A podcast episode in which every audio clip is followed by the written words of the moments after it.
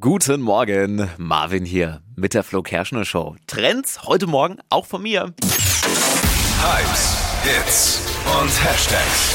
Flo Kerschner Show Trend Update.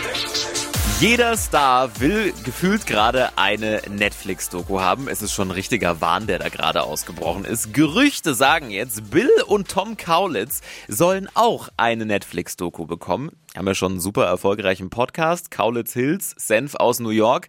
Reicht ihnen scheinbar aber noch nicht. Es gibt jetzt Gerüchte, dass eine Doku kommen soll. Heidi Klum darf dann natürlich auch nicht fehlen.